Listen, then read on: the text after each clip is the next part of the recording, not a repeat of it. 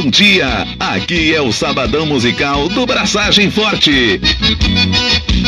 Comemorando os 100 programas com esse grupo de apoiadores extraordinário. Mais ordinários do que extra, né? Eu me criei arremendado, dormindo pelos galpão. Quero mandar um grande abraço e uma música pro tio Neneco, lá em Iraí. Sabadão, sabadão, sabadão musical do Braçagem Forte. O show é com você, Henrique, Henrique, Henrique. Oferecimento Pastelaria do Hanauer, agora com pastéis de crocantes. Ateliê da Mafalda, tudo que é tipo de armarinho você encontra lá. Cada noite me aparece um. Raider, de férias aos seus pés. E cerveja glacial. Compre você também. Compartilhe nos churrascos e tome sua Heineken gratuita. Sabadão, sabadão, sabadão musical do Braçagem Forte.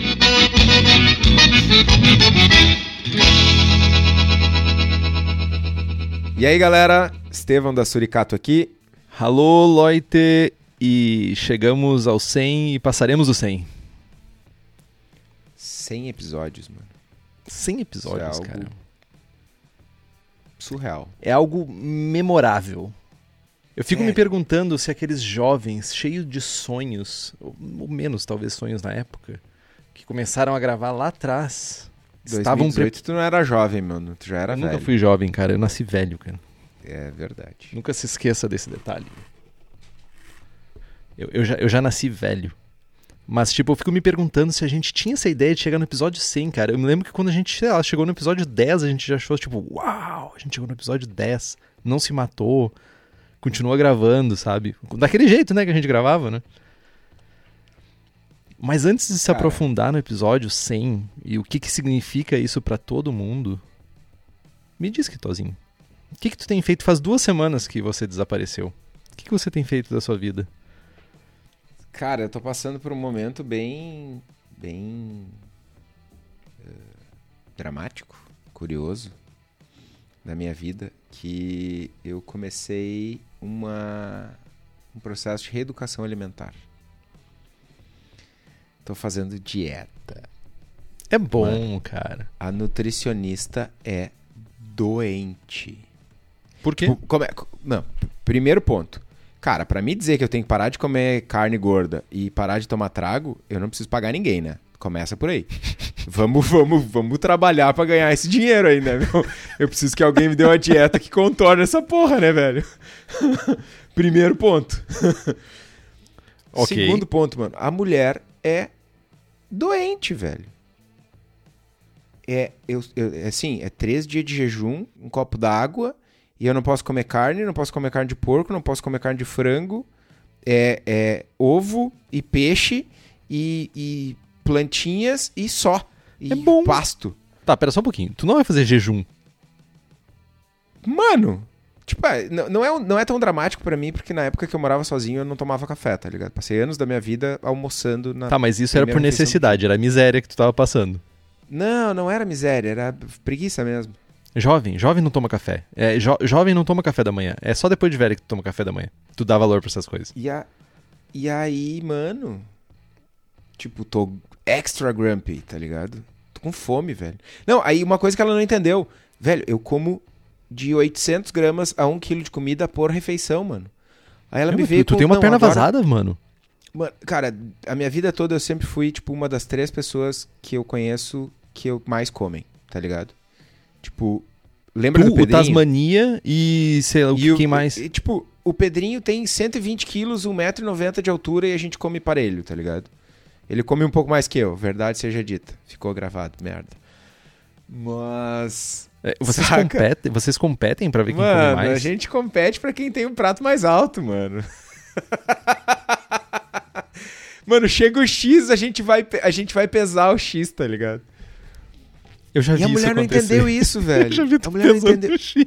Mano, eu tenho foto, tenho repost de, de X que, tipo, postou a a minha pesagem do X, tá ligado? Ai, cara. Bom, enfim, voltando pra nutricionista. Ah, 150 gramas de frango, 100 gramas de carboidrato e salada à vontade. Mano, eu vou ter que comer a horta toda, tá ligado? Mano, é que tu come demais, velho. É isso a moral. Mano, ela não entendeu, velho. Ela não entendeu. Tá errado, mano. Tô Mano, eu tenho o fome. dobro da tua altura e como, tipo, um terço do que tu come. O dobro da minha altura foi doeu. Machucou no meu coração de anão aqui, velho. Pior que foi, tipo, nunca não foi direcionado, sabe? Não foi pela maldade, foi mais pra exagerar mesmo, mas eu entendi. Enfim, velho. Ah, mano, tô com fome, vou dormir. Tô com dor de cabeça o dia inteiro de fome. Cara, eu entendo tu porque há uns quatro anos atrás eu passei por esse processo e, tipo, foram duas semanas muito miseráveis. Mas Cara, depois eu que acho eu me que- acostumei foi de boas. Eu acho que eu vou parar o processo agora, porque olhando pra tua experiência não parece ter adiantado muito, né? É, quanto, é verdade. É verdade. tipo, eu tô, eu tô ok, ok, assim, sabe?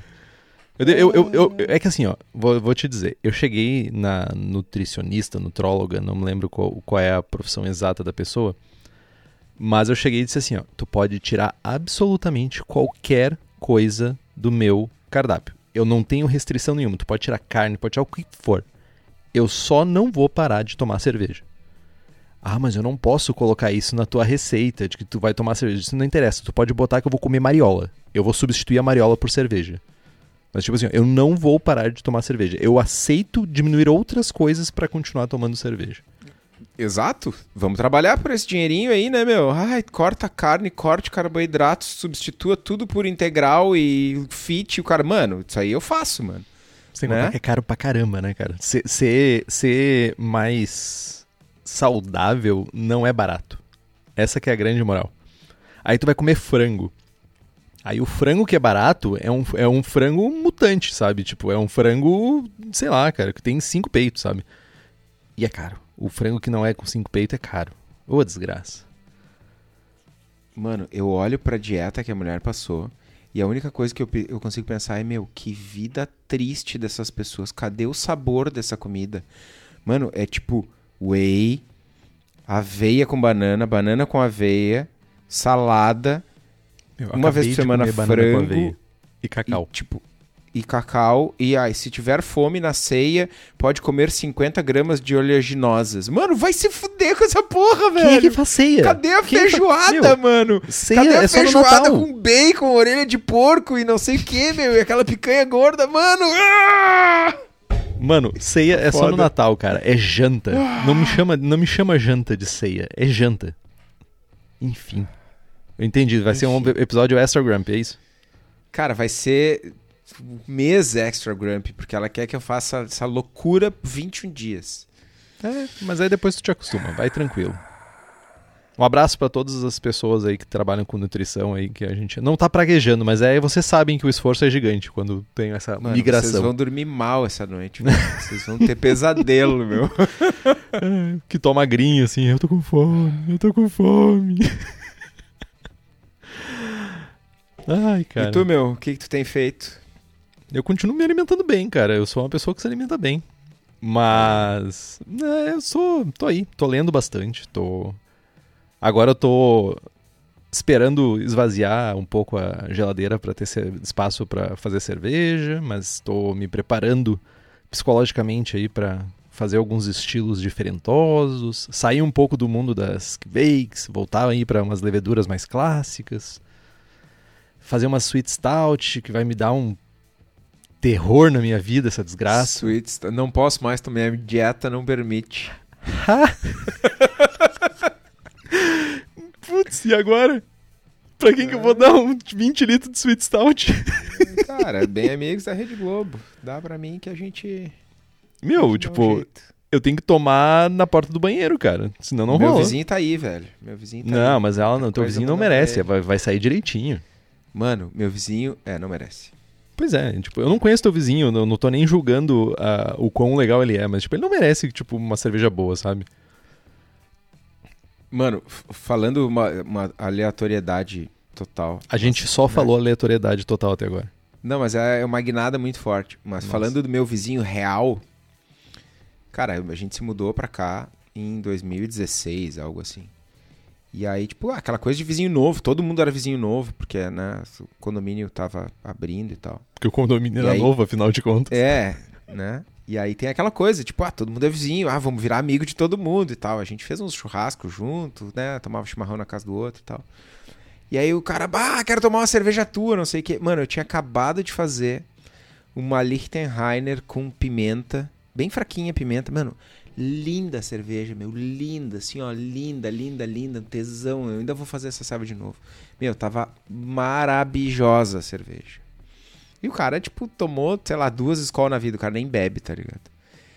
E aí ele, ah, porque eu quero tomar a tua cerveja, porque eu quero tomar a tua cerveja. Tá, toma essa aqui, ó. Não, porque ela tem, ela é ácida, defumada, tem pimenta. Tipo, mano, Tu errou muito, né, cara? Tu foi muito juvenil, né? joguei fora a selva, tá ligado? Muito juvenil, cara. Não dá pra dar confiança, cara. Não dá pra dar confiança. Ah, não dá. meu, Simplesmente não dá. Se tu, cara, se tu der confiança, tu vai, tu vai acordar um dia e vai estar na sala. Não pode. Simplesmente não pode. Não, mas aí nunca mais me pediu ceva, né, velho? Como? Porque, meu, o cara toma, tomou duas escolas na vida e vai tomar uma ceva ácida, defumada e pimentuda. Não gostou, né, meu? Sabe aquele copo sorte? que a, que a pessoa dá a bicadinha e o copo fica ali? Então tu teve sorte, na real. Eu tinha que ter não- comprado uma Heineken e dado pra ele e tomado a minha ceva boa, tá ligado? Tá, mas tu, tu, ele, tu, tu encheu o quê? Um, um pet Enche- de, de enche o 3 copo. litros? Então tu não só perdeu um copo, cara. Tu perde isso, Ah, sei lá, enchendo um growler. Enfim. Eu entendi. Tu só quer você trazer tua mágoa sobre teu, teus vizinhos, é isso, né? Exato. Entendi. Ah, Em algum momento a gente vai parar de falar aleatoriedades? Bom, é- essa é outra notícia ruim que a gente não deu pro pessoal. Hoje não tem conteúdo cervejeiro. É cervejeiro, sim. Só que é nosso. né? Enfim. Hoje é um programa de historinha. ah, de comemoração, talvez? De historinha. É, cara, nós vamos contar a historinha, né, meu? Porque. Cara, é, é um, é um momento ah, emblemático. A verdade, a verdade seja dita. A gente. Nós estava consultando aqui, nosso primeiro episódio foi ao ar dia 6 de janeiro. 6? 6 de janeiro de 2017, mano. Quatro anos e quatro meses e 20 dias. É bastante tempo atrás, muita coisa mudou, então a gente vai fazer um, um- uma mini retrospectiva, mas não para não ser só um lamento infinito. A Porque gente lamento, só deu certo. Ah, mas é que eu tô, eu só vou reclamar hoje, mano. Então vai ser. Ah, meu. Beleza, bo- bota, bota o feijão aí, cara. Só, só bota os fones de ouvido no feijão que eu fico falando com ele, cara. Mas me diz, então, o que, que é, o que, o que, que é ter um, um podcast que chega no número 100? Eu sei que para um com- comparado com um mundo de podcasts aí que já tem 400 episódios, mas tipo, a gente por muito tempo foi quinzenal, né? Então, tipo, agora é semanal, então chegar em 100 pra nós é um passo gigantesco, né? Mas a gente quase acabou. Cara, por muito tempo foi bimestral, né? Por um ano, praticamente. Também. Também. Por que, que a gente quase Dois. parou? Não lembro, eu só, eu só, eu só lembro que, tipo, tinha a ver com a gente não conseguir casar as agendas. Mas por que, que a gente voltou? Tipo, por que, que a gente acreditou? Cara, eu acho que primeiro de tudo a gente nunca deixou de acreditar, né? Eh, A gente já falou isso outras vezes aqui, que gravar é muito bom, né? É um momento de diversão, é um momento de falar sobre cerveja. E a cada pauta, a cada conteúdo, a gente sempre aprende uma coisa nova. Né? Então é um movimento que sempre foi muito prazeroso para nós. E o, o voltar ou, ou quase acabar ali foi algo do tipo, tá, cara, né? a gente tá gravando pouco, é tão divertido, é tão legal e vamos se organizar e gravar mais. E vamos se divertir né? no, no processo, enfim. Eu acho que não. O, ponto é porque a gente parou e não porque a gente voltou, tá ligado? A gente não chegou a parar, mas. É, acho a que isso é um. despriorizou. É, mano, agenda e, e certamente gravar remoto foi uma. Cara, eu, eu, eu prefiro gravar ao vivo.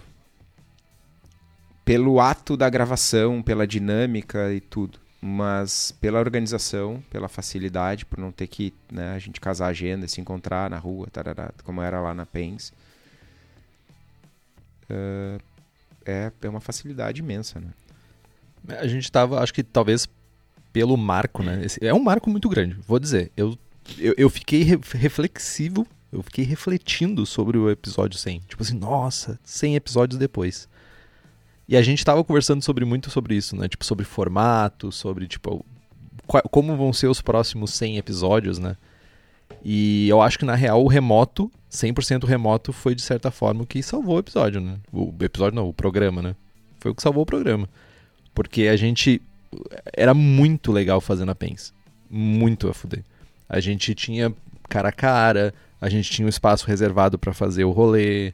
Tipo, a Rosária sempre apoiou muito a gente para fazer o programa. Tipo, desde o primeiro, primeiro episódio que foi lá, sempre foi lá, sempre foi lá, a gente sempre gravou lá. E. Só que chegou um momento que, tipo, cara, como casar as 15 mil atividades que a gente tem em paralelo, ainda conseguir sentar um na frente do outro em um lugar que é um lugar que não é a nossa casa. A gente mora longe um do outro, a gente mora em extremos da cidade. Tipo, Porto Alegre é isso, né? Tipo, é uma província gigante.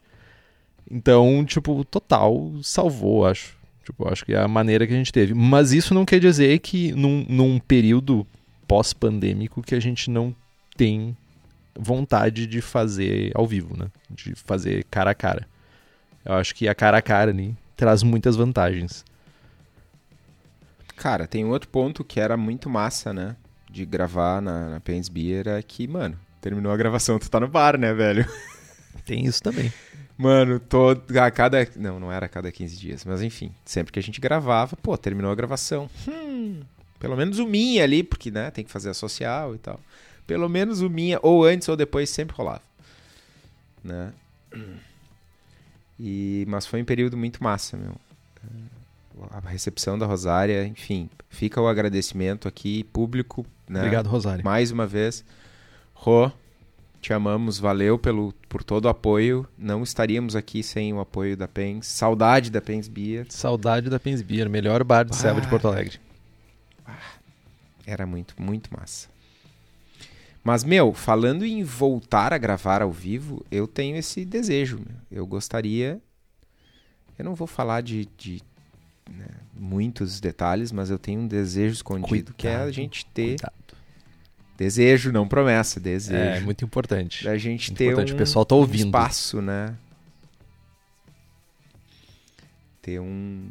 um ter, lá, Headquarters. um- é, enfim, um lugar que a gente possa gravar, que seja dentro da, da Cubo lá, tá ligado? Tem uma salinha que a gente consiga gravar ao vivo, olho no olho, tomando uma ceva junto. Porque é uma vibe muito diferente. Meu, o meu sonho é ah, que nem o pessoal da Brewing Network, que tá lá dentro do Hop Grenade. Tipo, eu acho aquilo a quintessência do podcast. Tipo assim, é um bar, pra quem não conhece a Brewing Network, é uma rede de podcasts que é, foi criada pelo Justin ah, e ele tem um bar também que é basicamente um anexo ao estúdio de gravação do podcast, dos podcasts. Então, é um bar que tem um janelão pro estúdio. Cara, quão genial é isso? Eu queria muito isso. Queria muito isso. Fica a dica aqui, Tó. Fazer uma sarinha lá na Cubo pra gente. Eu desejo, né? Pagando bem que mal tem. Uma mesinha, três, quatro microfone. Uma mesinha, um ceva. violão. É, é, né, che- chega. Ah, cara, e tem outra coisa que eu acho que também deu muito certo nessa, nessa fase, nessa segunda fase do podcast também, foi quando a gente achou que trazer apoiadores e apoiadoras seria uma opção legal também. Ah, a gente sentia muita falta de ter uma conversa mais próxima com as pessoas. De ter uma proximidade mesmo, assim, sabe? Tipo, pegar feedback, trocar ideia, ouvir o que as pessoas estão, sabe, como estão experimentando, qual é a experiência que a pessoa tá passando ali, sabe, escutando o podcast. E isso foi muito, muito massa. Porque eu acho definitivamente a gente só tá aqui hoje por, por causa do apoio das pessoas que nos apoiam aí através do Apoia-se. E tipo, cara, e eu, eu, eu tenho uma, um, um sentimento muito de gratidão, porque as pessoas às vezes, às vezes vêm assim, tipo, cara, olha só, cara, mil desculpas, mas é tipo, esse mês aqui as coisas estão apertadas por causa da pandemia, eu vou diminuir ou, ou não vou poder apoiar. Eu disse, cara, se tu tivesse apoiado uma vez já seria tudo pra gente, sabe? Então, tipo, e a galera super se envolve. Agora a gente tá aqui gravando o programa, tem não sei quantas pessoas ouvindo a gente, vendo a gente também agora, desculpa por isso. Eu sei que a gente tentou fortemente não fazer isso, mas tipo, agora vocês estão vendo a gente. Mas é, eu tenho um, um, uma gratidão gigantesca assim para todas as nossas apoiadoras e apoiadores aí, sejam as pessoas que continuam nos apoiando, nos apoiaram em algum momento.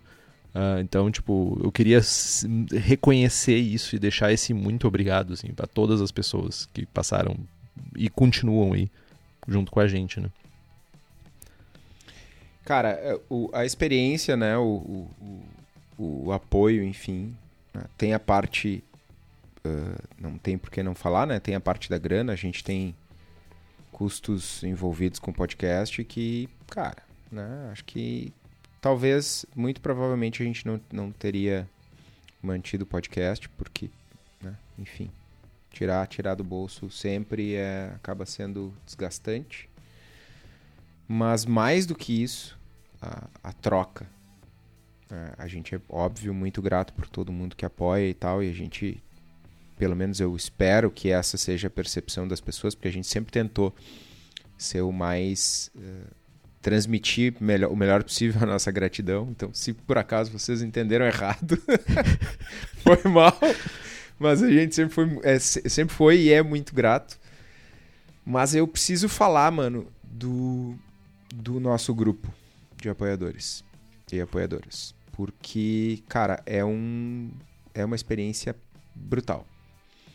Eu recentemente, eu vou usar uma brutal outra, boa. É brutal no lado brutal bom boa, da coisa. Brutal, br brutal no sentido de impactante. Só importante. recentemente eu comecei a dar aula na, no Science of Beer e tal. E as aulas remotas. Paga nós. E, paga nós Science of Beer. Tu só tá pagando o que to. E, e deixa assim, deixa que tá vindo pro meu bolso. e aí... Cara, a primeira aula foi para 192 pessoas. Caceta. E, e, e, cara, tipo, numa plataforma que tu não tinha o contato. Eu não enxergava ninguém, eu não ouvia ninguém. Era eh, uma, uma janelinha com a minha cara ali, a minha câmera e a apresentação. E a pessoa né, que estava mediando falou: Estevão, tudo contigo, tem 190 pessoas te ouvindo. E como é que ficou teu ego nessa, nessa história?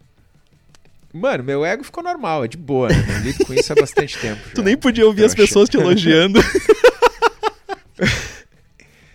Mas, cara, foi uma experiência muito estranha.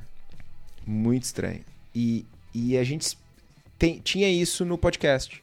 Porque a gente tá aqui, né? Nós dois falando, discutindo sobre cervejas, mas não tem o feedback na hora, não tem, não tem o debate, não tem. E, e com o grupo de apoiadores, cara, isso é, acontece todo dia. Sei lá, tem 800, 200, 500, mil mensagens por dia dos assuntos mais variados possível, possíveis. Não, teve dias que passou de mil mensagens. Eu andei, andei fa fazendo essa contabilidade.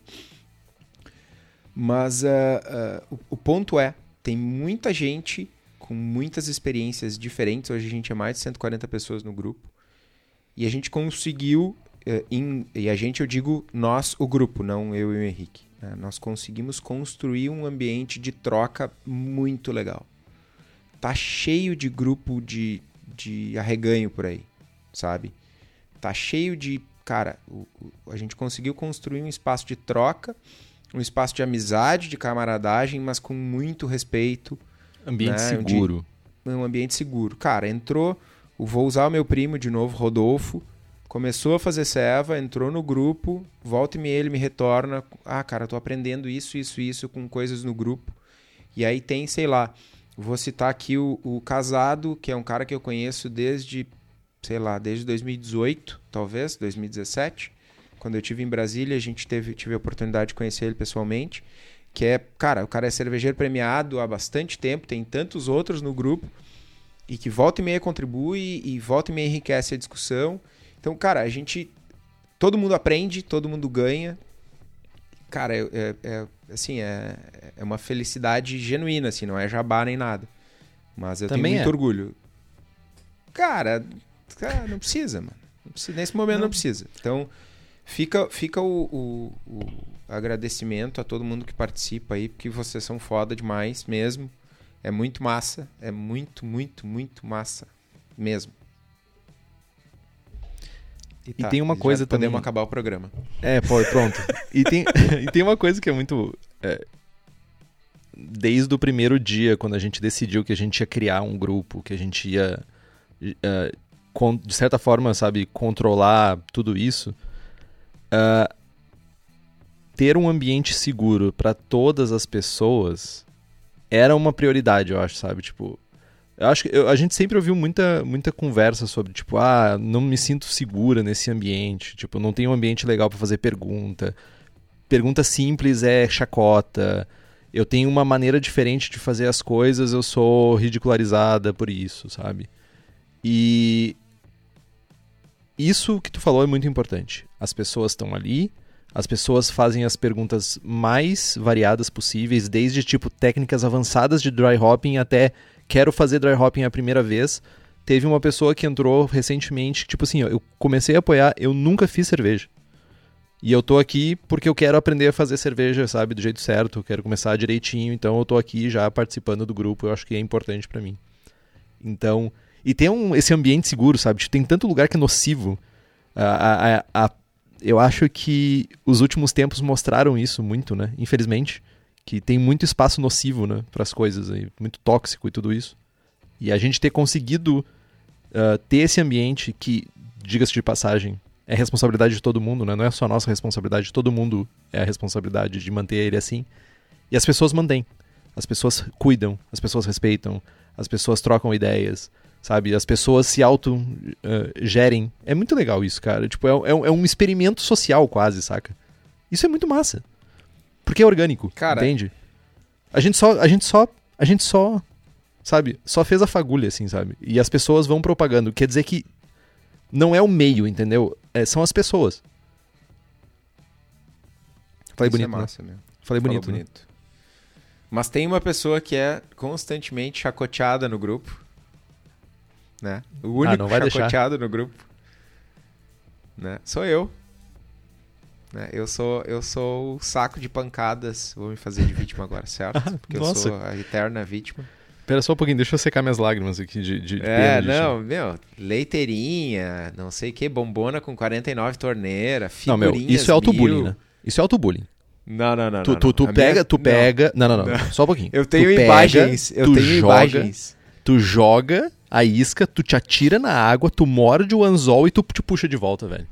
Cara, sou boi de piranha desse grupo aí, velho. Ai, cara, o que, que eu vou te dizer? É só um momento, tipo assim, ai, me deem atenção. Eu digo, ó, tem que alimentar o ego, entendeu? Tem que alimentar o ego, claro. Afinal de contas, Ah, é verdade. Não, não, para, para, para tudo, para tudo. O Fabiano no chat aqui tá falando que o Faustus também é chacoteado. É verdade. Grande O abraço, Faustus. Faustus. Os 25 quilos de DME. Verdade, tamo junto, bro, tamo junto. Como utilizar 25 quilos de DME antes que vire uma pedra. É verdade.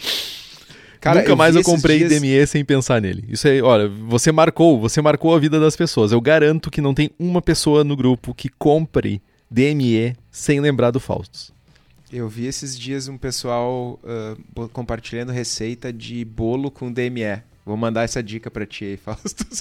Boa, tu vai poder fazer tipo 250 quilos de bolo pra gastar isso. Tá louco, velho. Bom, tem duas pessoas chacoteadas, velho. É, duas pessoas. Mas lembrando, se você quer chacotear o Kitó, ou se você quiser fazer parte desse grupo, né, que tem, além de tudo isso que a gente falou, tem sorteios. Vai ter o sorteio, olha só, vai ter um sorteio no grupo de apoiadores e de apoiadoras de um Trub, Trub não, de um Trub Stopper, que é um lançamento, não, não tá nem lançado ainda. Na verdade, as duas primeiras pessoas que vão ter o Trub Stopper vão ser eu, porque o Daniel gosta de mim e não gosta do Kitó, porque ele gosta de mim, não dele. E o apoiador ou apoiadora que ganhar no sorteio que vai ter no grupo de apoiadoras. Então, tipo, se você quer ser talvez essa pessoa, não vai ser porque a gente vai sortear antes quando esse programa sair, você já perdeu essa oportunidade, mas enfim, fica, fica a dica para a próxima vez. Você pode nos apoiar através do link do Apoia-se, que é o apoia.c barra abraçagem traço forte. Então faça como Andrius Afalon da Silva, Bruno Cauê, Carlos Alberto Poitevan, Diego Bilieri, Felipe Augusto Kintzer, Felipe Lécio, Guilherme Prado, Christopher Murata, Luiz Henrique de Camargo, Luiz Gutierrez Quitolina, Marcelo Fernando Arruda, Miguel Eduardo dos Reis, Welita de Oliveira Ferreira, Wendel Borges e Yuri Sartinelli Santana. E vai lá, vem participar, vem fazer parte desse grupo aí que só cresce e, tipo, nos dá tanta alegria. Cara, pois é, meu. E aí, velho? Nós estamos em maio de 2021. 2020B. 2020B. E o que que, né, falando um pouquinho de mercado cervejeiro, né, entrando um pouco nessa vibe de, de retrospectiva, né, a gente começou o podcast lá em 2017, no iníciozinho de 2017, antes da pandemia. O que que, que que mudou no mercado? O que que, né, o que que, o que que era a tendência na época e o que que é hoje? O que, que era coqueluche? O que, que era coqueluche Coque- no momento? Co coqueluche era o termo que se usava para tendência. Cara, eu vejo. tem- tinha três grandes coisas. Tipo assim, ó. Sour era mato. Tudo era sour daí. Tipo, as Berliner, todo mundo fazendo Berliner. Lá em 2017 era isso. Tipo, 2017, 2018. Era a galera fazendo sour, Berliners e Wilds, não sei o quê. IPA sempre foi a desgraça que tava em tudo quanto é canto, infelizmente. Tipo, 1.500 IPA. Tu chegava nos bares e, tipo, tinha metade das torneiras de IPA. Sempre tinha. E daí quando tava chegando, tipo, eu acho que a pandemia aconteceu como um resultado da galera começar a fazer pastry stout. Tipo assim, a, a pessoa que controla o rolê do, do universo pensou assim, ó, nós fomos longe demais. Nós resolvemos pegar massa de bolo e carbonatar e vender como cerveja. E daí disse assim, ó, foda-se, eu vou mandar uma pandemia pra ferrar com esse povo aí que não sabe dar valor pra cerveja boa. que mágoa. Eu sempre vou ter mágoa com pastry. Cara, eu- esses dias Mano, eu vi, eu, eu tomei uma pastry sour. Vou fazer uma pastry sour daqui uns dias, Se mano. tinha uma coisa que podia ficar. Eu achei assim, ó, eu julguei, cara. Eu, tudo bem, eu, eu julguei forte. Eu disse assim, ó, não, não tem como ficar pior do que pastry stout. Apareceu a pastry sour. Cara, Não, mano, mas tem pior, tem pior. Tem pastry sour IPA. Existe essa aberração. parem.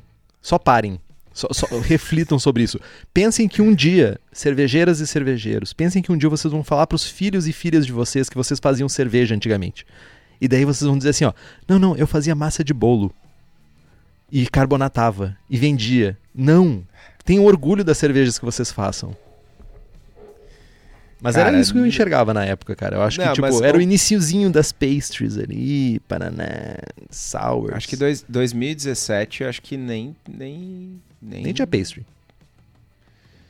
É, início de 2018, talvez. É. Já tinha um... 17 era sour, galera fazendo sours mil e várias. ah, ah, Mano, eu, eu levei as primeiras pastry stouts pro festival de Blumenau em 2019, mano.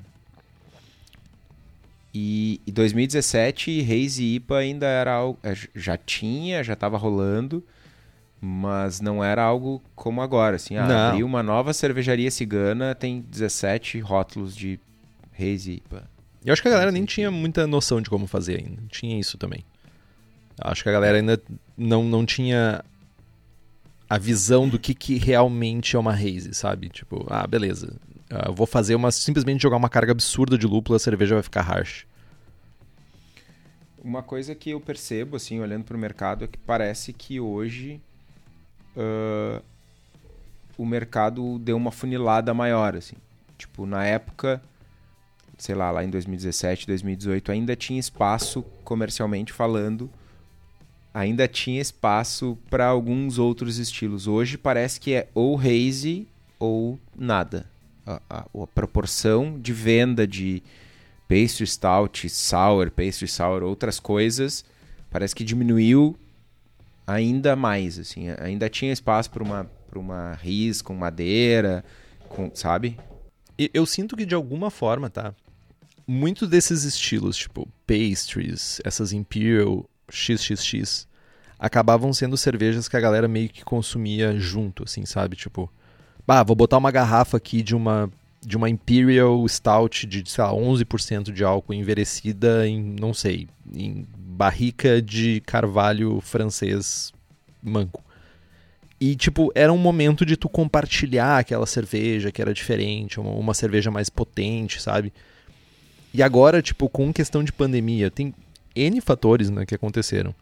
Isolamentos, as pessoas começaram a consumir muito mais cerveja sozinhas, ou em grupos extremamente menores de pessoas. A capacidade financeira, né? Tipo, a capacidade de compra das pessoas diminui. E essas cervejas, elas são cervejas mais caras, naturalmente são cervejas mais caras, tem processos mais demorados, tem processos mais longos, tem ingredientes N que pode encarecer a cerveja, mas não justifica as hazy, por exemplo, só ter hazy. Cara, uma, uma, uma coisa que eu vejo, assim, e, e falando, né? Falando de, de, de preço, parece que as, as cervejas, as reis, e falando né, do mercado já meio de pandemia, que não tem mais aquela ceva da meiuca ali. Tipo, ou Aquela tu faz... boa. É, não, tipo, não tem uma serva. Tu, tu vai numa, numa, numa loja de. num empório, tá? Aleatório.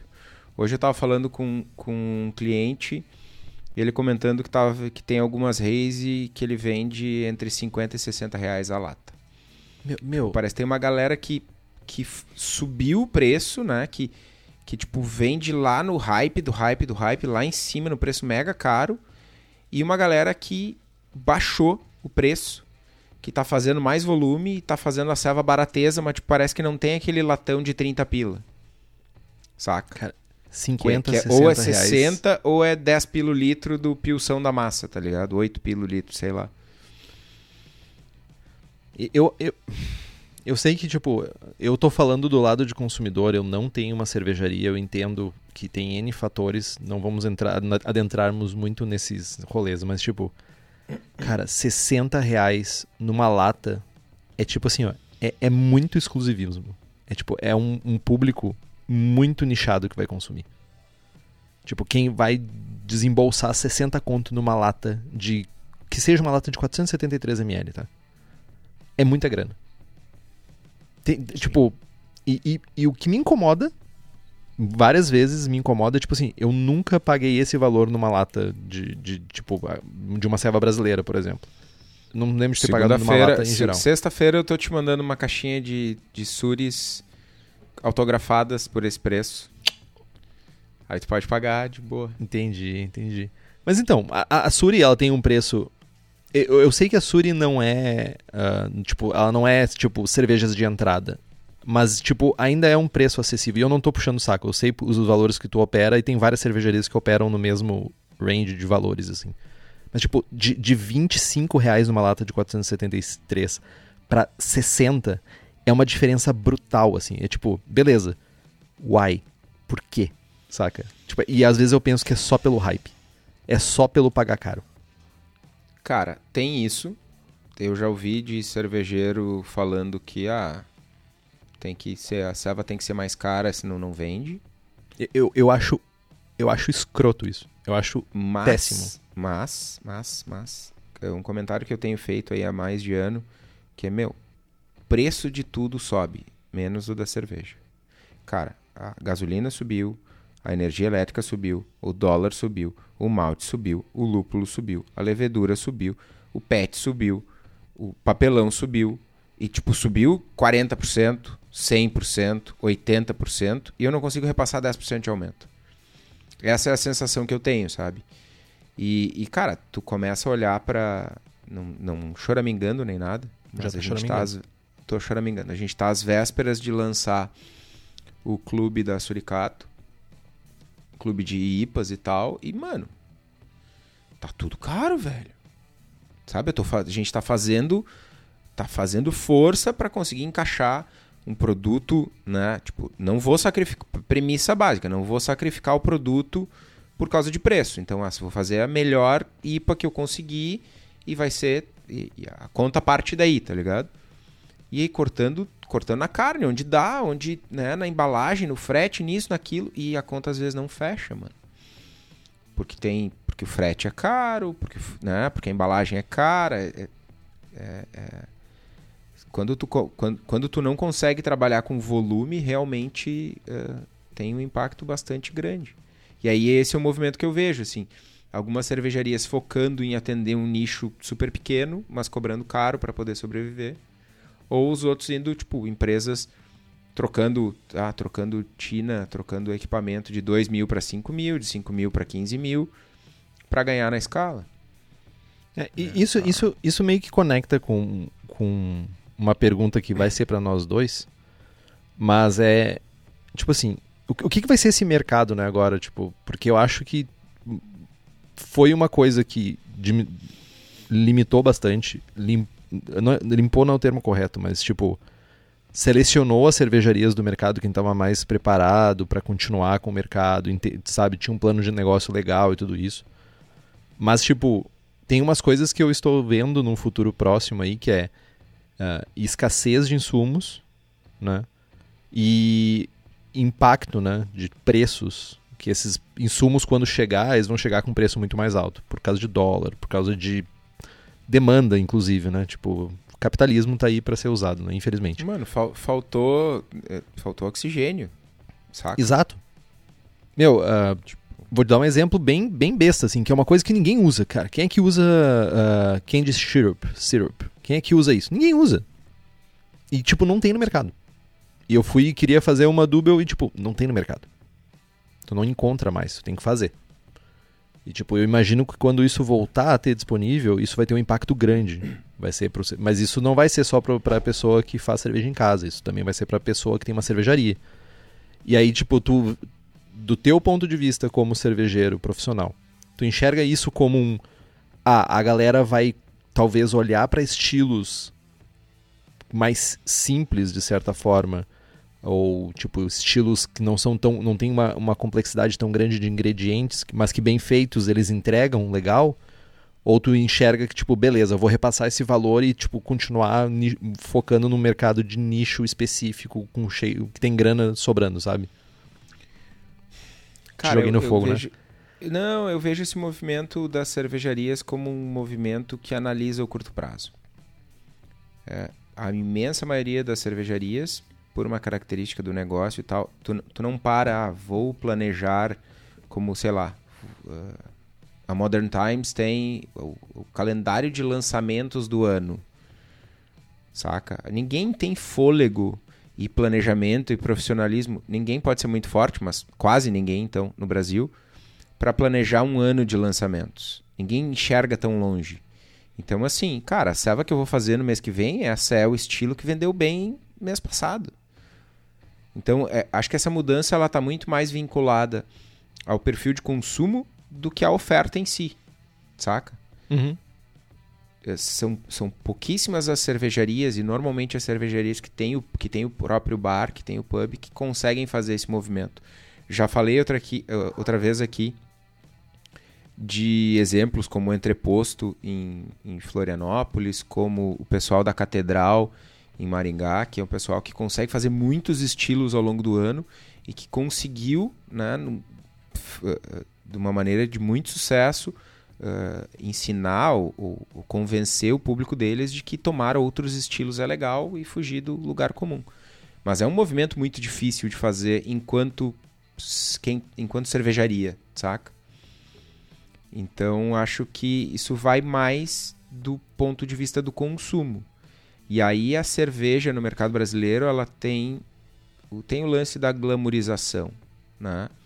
Não é à toa que tem 429 mil perfis de Instagram. Ah, fulaninho tem 29 seguidores, aí tu vai ver ali no, na descrição, ah, beer influencer. Mano, cara, tipo, tu criou o perfil para tentar conseguir seguidores para tentar influenciar alguém. Tipo, Faça mano, um podcast para isso. Mano, a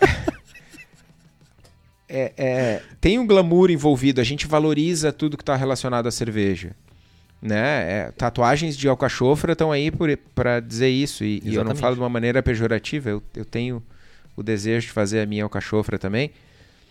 Saca? Mas eu é poderia isso. fazer Tem- 25 mil piadas aqui, mas, cara, assim, ó. Eu segurei aqui, Deixa, ó. deixa. Eu segurei Obrigado, aqui. obrigado. Valeu. Isso seria massa, mano. Eu vou pegar uma alcachofra, tatuar uma alcachofra de verdade, tá ligado?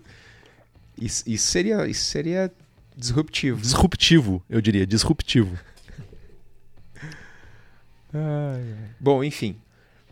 Eh, então, acho que é, é- o, o pessoal acaba quem tá entrando no mercado, né? Aquela coisa da Vais lá, 2000 e, do- nos anos 2000, de ter o lance do serviço, de ter aquela coisa que, que, que cativa o público, sabe?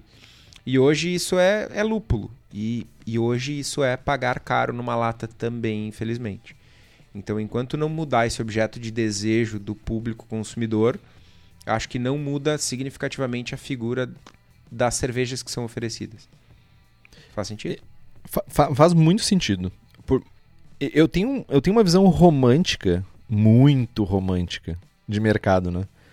Que eu, eu entendo que os mercados se adaptam, né? Tipo, e, e eu vejo esse momento que a gente está passando, talvez de escassez ou de preços mais caros. Eu, eu gostaria de que, tipo, de enxergar que as cervejarias se adaptariam ou vão se adaptar a isso e, tipo, e focar em alguns estilos, sabe? Tipo, que consumam menos recursos, que não precisa de lúpulos tão caros, que o- possam usar um grist mais simples. Eu sei que as pessoas não vão fazer isso. Tipo, mas eu- ao mesmo tempo eu vejo algumas cervejarias que estão fazendo isso e estão fazendo e tá, tá girando. Isso é massa também, entendeu? Tipo, quer dizer que tem mercado. Talvez não seja tão grande quanto das IPAs de 60 reais ou das IPAs em geral de 30 reais, 25 reais. Tipo, até é, paga nós narcose. Pelo menos manda uma cerveja, por favor. A Narcose fez, tipo, uma linha de cervejas tchecas. Tipo, meu. Meu, tu tá usando o boné dos caras, velho. Eu então, é, é, é pro proposital. Dani, Manda pra peraí. nós. Dani. Dani. Não, Só- printei, só- printei, depois eu de- depois tu recorta o áudio só da parte da propaganda da narcose e me me Pode manda deixar. que eu vou mandar pra ele lá. Pra mandar umas servas, umas servas aí. Mas, tipo assim, eu acho muito, muito massa fazer estilos tchecos e vender. E- é- é eu acho que é corajoso, porque, tipo, é complicado. Vai, Tô. Eu sei, tu- tu- eu tô esperando Tô chegar. com uma check pills no tanque. Eu tô esperando, tô esperando. Mas então, tipo, ó, isso é um movimento também, entendeu? Quem, fa- quem faria check pills há, tipo, 5 anos atrás, 10 anos atrás? Ninguém. Tipo, quem faz Bohemian Pills, que seja? Ninguém. Pouquíssimas cervejarias fazem isso. Sei lá, tipo, dá pra contar em duas mãos, talvez, cervejas que, tipo, usem isso no seu dia a dia, ou usem isso como seu produto final. Mas, cara, tipo, eu só tenho uma certeza desse rolê, cara. Que se tu quiser pagar um preço honesto pelos teus lúpulos, o lugar é a Hops Company. A Hops Company é uma empresa especializada em fornecer lúpulos selecionados diretamente de fazendas para cervejarias no Brasil. Eles visitam os produtores, buscam novas variedades e lotes que se destacam sensorialmente. E caso você tenha algum interesse nos lúpulos da Hops Company, para sua cervejaria, ou quiçá num futuro próximo aí para os cervejeiros caseiros também, entre em contato com a Hops Company pelo site hopscompany.com ou pela página da empresa no Instagram. Eu vou dizer de novo, estou esperando meu lúpulo. Estou esperando meu lúpulo. Só queria dizer isso. Cara, eu, me, me relembra, eu acho que a gente não. Eu acho que eu não falei no último programa ah, sobre o Zappa. Falei? Não, né? Frank Zappa? Então, o nome do lúpulo é Zappa, inspirado. Inspirado, enfim, a família do cara tem um rolê junto com quem desenvolveu o lúpulo. E a marca do lúpulo é o Zappa escrito como era no álbum do Frank Zappa. Que, ah, que massa. É massa. E Não, é Zappa. Ah,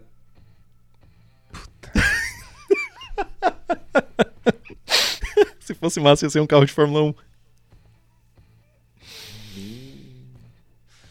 eu vou fazer um intervalo aqui. Pessoal que gosta de Fórmula 1, aí, um abraço.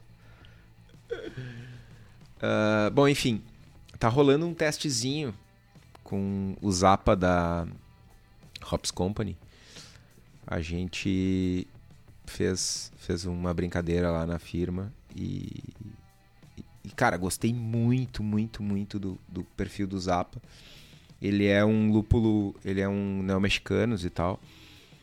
E, cara, vou. vou. tô colocando ele numa das servas do clube. Porque eu achei muito, muito, muito legal. Eu tenho certeza que o, que o Andrew vai ficar.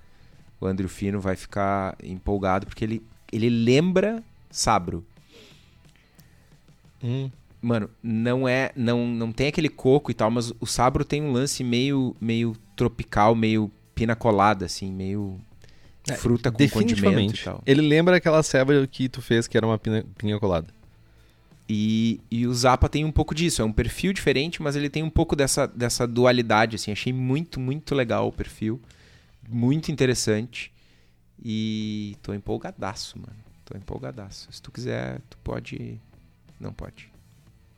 Não, nem quero. Não quer. Eu, eu, Não, eu, eu manda tomo a cerveja, eu não- finalizada, é, mas, tipo, não. os, os lúpulos Não. que eu tenho usado aqui em casa, tipo. É tudo. Do, Ô, meu, os- eu os- tenho... Eu tenho... Eu tenho uns 4kg de Hersbrucker pra te vender. Meu, 4kg de Hesbrucker, eu acho que eu faço cerveja pro resto da minha vida, cara. Então, meu, olha que oportunidade legal, velho. Cara, eu tenho uma outra parada que também eu acho que não dá pra deixar de falar, que é, tipo, depois de tudo que ocorreu aí no mercado cervejeiro nos últimos anos, né? Tipo, a- qual é a fotografia que a gente tem do, do mercado atual, né? Tipo, cara, ocorreu racismo, machismo, coisas que, tipo, já ocorriam na sociedade, nunca deixaram de ocorrer, infelizmente.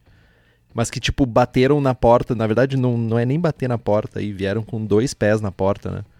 Ah, em anos passados aí. Agora, inclusive, ah, deu mais casos bem, bem intensos no- nos Estados Unidos também, de umas cervejarias bem conhecidas. Nem vale a pena citar nomes aqui das cervejarias, mas, tipo, casos reais de, de assédio e tudo isso. E, tipo. O que, que, é, foto, o que, que é fotografia hoje? Tipo, 100 episódios depois, tipo, olhando pra quatro anos atrás, sabe? Tipo, eu sei que é uma retrospectiva muito grande, mas, tipo, tu, a gente enxerga de alguma forma avanço, sabe? A gente, a, a gente enxerga coisas diferentes, a gente enxerga preocupações. Sim, mano, isso é, certamente pra quem sofre, pra quem é vítima, pra quem sente isso na pele todo dia, ah, ainda tá longe de, de ser confortável, de ser normal, enfim. Mas é inegável que mudou, porque a a- a- lá em 2017 não se falava disso. né?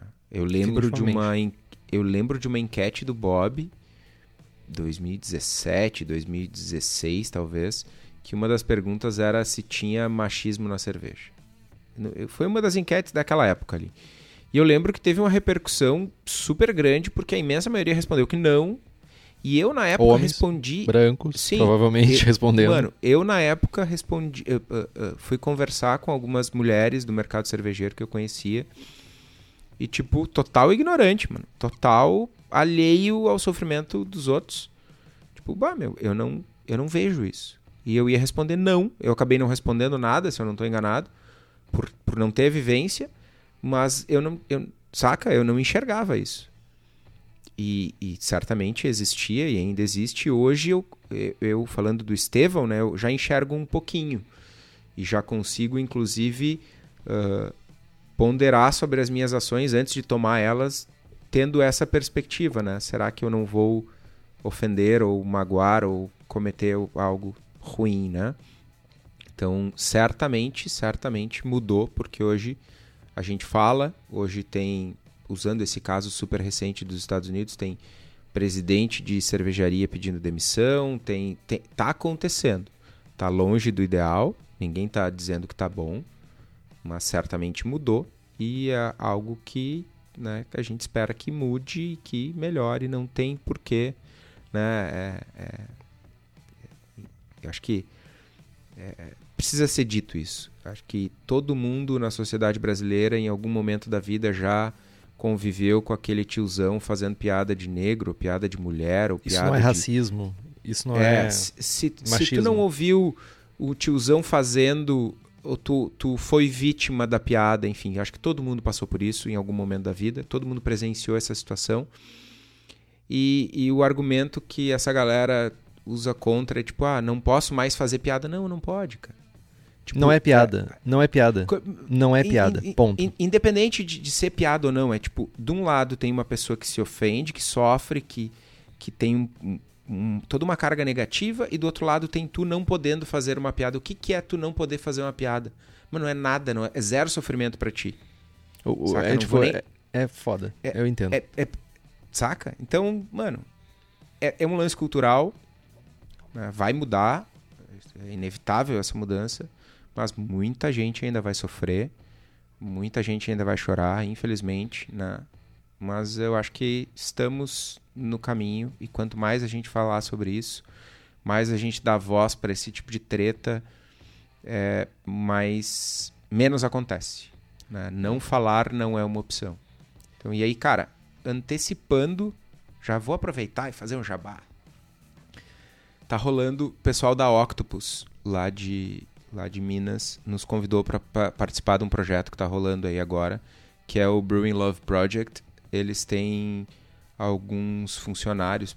Eu, eu- confesso que quem tá cuidando disso dentro da firma é o pessoal da comunicação. Eu só acabei recebendo o convite do, do Vitor e não me aprofundei muito por falta de, de tempo, mas é o pessoal, eles têm alguns funcionários ah, LGBT e tal, e, e surgiu a ideia interna de fazer um, um rótulo, de fazer um, um projeto com mais cervejarias para chamar atenção para o tema e para destinar uma parte dos recursos para instituições que auxiliam né, a galera que sofre com esse tipo de preconceito. A gente está participando do projeto, tem várias cervejarias legais. Para quem quiser saber mais, é só entrar no site da Octopus e lá tem o, o- a chamadinha pro, pro Brewing Love Project. É, sai no final de maio, no início de junho, se eu não estou enganado, ah, as primeiras cervejas.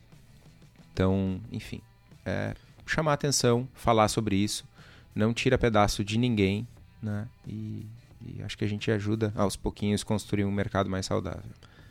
E eu acho. Tem uma coisa mega importante nisso também, cara. Primeiro, tipo, assino em- embaixo de tudo que tu falou. Ah, faço minhas as tuas palavras, mas eu complemento também que quando surgiu os problem o problema, toda aquela questão ridícula, suja, com o pessoal da Implicantes, por exemplo, cara. Tipo, todo mundo ah, tentou trazer, de certa forma, o pessoal da Implicantes para conversar, para fazer. E a gente não fez isso na época, mas. Porque na real, cara, eu, eu queria enaltecer essas pessoas, sabe? Tipo, e que não que isso não seja uma coisa que aconteceu no momento, daí todo mundo foi lá e deu visão pra isso e esqueceu que ainda ocorre racismo, ainda ocorre preconceito, to, em todos os cantos isso acontece. Então, tipo, um grande salve pro pessoal da Implicantes, pessoal da Afroserva também, que tá criando um movimento legal pra galera que faz cerveja. Então, tipo, por favor, vamos apoiar essa galera.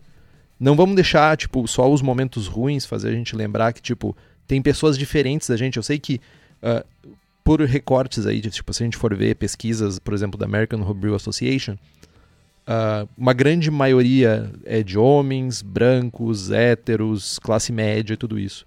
Mas está crescendo, sabe? Os recortes estão crescendo, de gênero, raciais, estão crescendo e a gente tem que criar ambientes seguros para que essas pessoas se sintam seguras para estar no mesmo lugar que a gente está, porque é um direito delas. Então, vamos apoiar, sabe? Tipo, vamos criar esses ambientes para que essas pessoas continuem, sabe, crescendo, para que um, num futuro, sabe, espero que curto, a gente não precise se preocupar com isso tanto quanto a gente se preocupa hoje, para que seja uma coisa orgânica, para que tipo faça parte do nosso rolê, sabe? Então, tipo, eu só queria lembrar isso. E sim, eu hoje a gente tem pessoas que apoiam o programa, pessoas que participam do escutam, nós temos aí em torno de uh, 5%, se eu não me engano, de pessoas que se, se identificam como mulheres apoiando o programa e vendo o programa. Então, tipo, gostaria que isso crescesse e a gente vai continuar batalhando para que isso aconteça. Então, tamo junto aí. E o Anakin também, desculpa. Cara, mas é. ah, é uma luta árdua, né? Mas eh, não podemos esmorecer aí, não podemos desistir. Enquanto ferir uma existência, seremos resistência. E cara, vamos lá. Falamos de mercado cervejeiro, falamos de né, um pouco de, de, de polêmicas aí, polêmicas ruins. E no mercado caseiro, meu, o que que, o que, que mudou? O que que nesses quatro anos, o que, que tem de diferente? Cara, eu a- acho que a primeira coisa que eu vejo é nós estarmos aqui. Puxei o peixe total. Ah, pessoal, é, é, certamente o Henrique vai tirar isso da edição depois, mas pra quem tá vendo a live aí, mano, vergonha Ou não, alheia, né? velho. Mas é o. Eu enxergo o acesso à informação totalmente como a, a grande diferença dos últimos quatro anos. A gente já tinha acesso a, a um pouco a, a livros, a gente já tinha um pouco de acesso, mas ainda era literatura estrangeira, ainda era inglês ou em outro idioma. Canais do YouTube tinham alguns, mas muita coisa também era em inglês. Podcast tinha quase todos os podcasts eles eram em inglês. Eu- aí eu me refiro a podcasts com informações referente a abraçar, sabe? Tipo, eu sei que existiam outros, existem ainda outros podcasts que abordam cervejas por ah, pontos de vistas diferentes, mas quando a gente fala realmente de braçagem, de, de técnica, de ver, sabe, não, não só o lado de sommelier, sommelier como é que fala sommelieraria? Sommelieria? Eu- é uma palavra que é muito difícil pra mim. Estevão, é você? Não, tipo, eu sei que existe, tipo, sei lá, Sommeleristicaria. sommelieristicaria. Enfim, a arte de ser um sommelier, ou uma sommelier, ah, tinha, tinha conteúdo, tinha tudo isso. Mas eu acho que ainda faltava muito acesso à informação de como fazer cerveja, sabe? E as literaturas que chegavam aqui, às vezes traduzidas, eram literaturas para um universo que, tipo, que não era o nosso, sabe? Leveduras que a gente nem conhecia, que nunca chegaram aqui, tipo, o Aist, tipo, nunca chegou aqui. Ah, maltarias que não eram parte do nosso dia a dia. E a gente, acho que nesses últimos anos, drasticamente as coisas mudaram para tipo ter mais podcasts. Alguns pararam, outros continuaram. Olha nós aqui. Canais de YouTube mil fazendo ah, trazendo técnicas, trazendo informação para as pessoas, sabe? Tipo, eu acho que meios para trazer não falta. Tivemos a editora Crater aí trazendo uma quantidade ímpar de livros e hum, com outros livros ainda pela frente, então traduzindo realmente conteúdo para português, para é, é- é mais acesso à informação, sabe? Eu acho que isso pro mercado caseiro foi uma das coisas que mais mudou para mim. Dar acesso em português, eh, mercado caseiro brasileiro, tá? Especificamente brasileiro. É dar acesso em português a conteúdo de qualidade Ok, alguns talvez nem, não tanto de qualidade assim, talvez nós, talvez não. Mas conteúdos bons, conteúdos que sabe que vão fazer as pessoas enriquecerem suas bibliotecas de conhecimento para fazer a cerveja melhor, sabe? Não é só broderagem, não é só fazer piada. Fazer piada faz parte do processo, mas é tipo encontrar um meio onde eu possa, sabe, tipo, em 30 minutos aprender uma coisa diferente, fazer uma coisa diferente, sabe? Tipo, meia hora lendo um livro que vai me fazer fazer uma cerveja 30 virar uma cerveja 35, sabe? Tipo, isso que é massa. E eu acho que isso foi uma das coisas que mudou. Cara, eh, a gente começou o podcast por causa disso, né? É, Exatamente. A, a primeira ideia lá, lá em 2016 foi, cara, como é massa podcast, como gostamos. Vamos fazer um podcast? Não tem em português. Vamos. Plau. Né? Foi essa, esse lance de trazer conteúdo em português. Isso realmente mudou bastante. Mas tem outra coisa que mudou e, e do ponto que tu falou de ingrediente, né? Que mudou no mundo. Não mudou só no caseiro, mudou, mudou para todo mundo, que foi a, a descoberta pelo resto do mundo, né? Das, das Kveiks. Descoberta. É, pelo resto do mundo, porque tipo a galera da, da Escandinávia lá usava, sabia e tal, mas de repente Tava tomando banho com veio. o, o, o mundo cervejeiro, né, os grandes centros, Estados Unidos, total inovação, olhou para esse mercado e todo mundo, a cena craft mundial olhou para as Kveiks e bombou. E, e, tipo, cara, não, não é. Não sou eu que digo, é tipo, a Laleman tem uma cepa de Kveik seca, tá ligado? A White Labs tem Kveik no portfólio. Tem Enfim. cervejarias norte-americanas produzindo exclusivamente cervejas feitas com fake. Então. Uh, Ekveik? Ou Ekvike? Eu não me lembro. Meu, é. Eu tenho que ouvir o episódio 40 de Levedurística. novo. No, levedurística viking. É, enfim. Kvike. E, cara, e, e- e falando né, de, de levedura, aproveitando o momento Berola aí, né? O melhor lugar pra gente comprar levedura, né? Pra nós que queremos fazer cerveja na leiteirinha, né, é, é na Leftec, meu.